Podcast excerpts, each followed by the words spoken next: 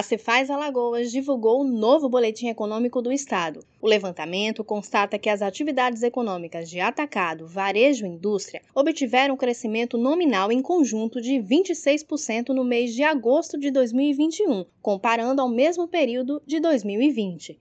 A Cefaz analisou os documentos fiscais eletrônicos emitidos no período, avaliando os efeitos das medidas de regulação das atividades econômicas durante a pandemia. O crescimento ocorreu de forma balanceada entre as três atividades econômicas.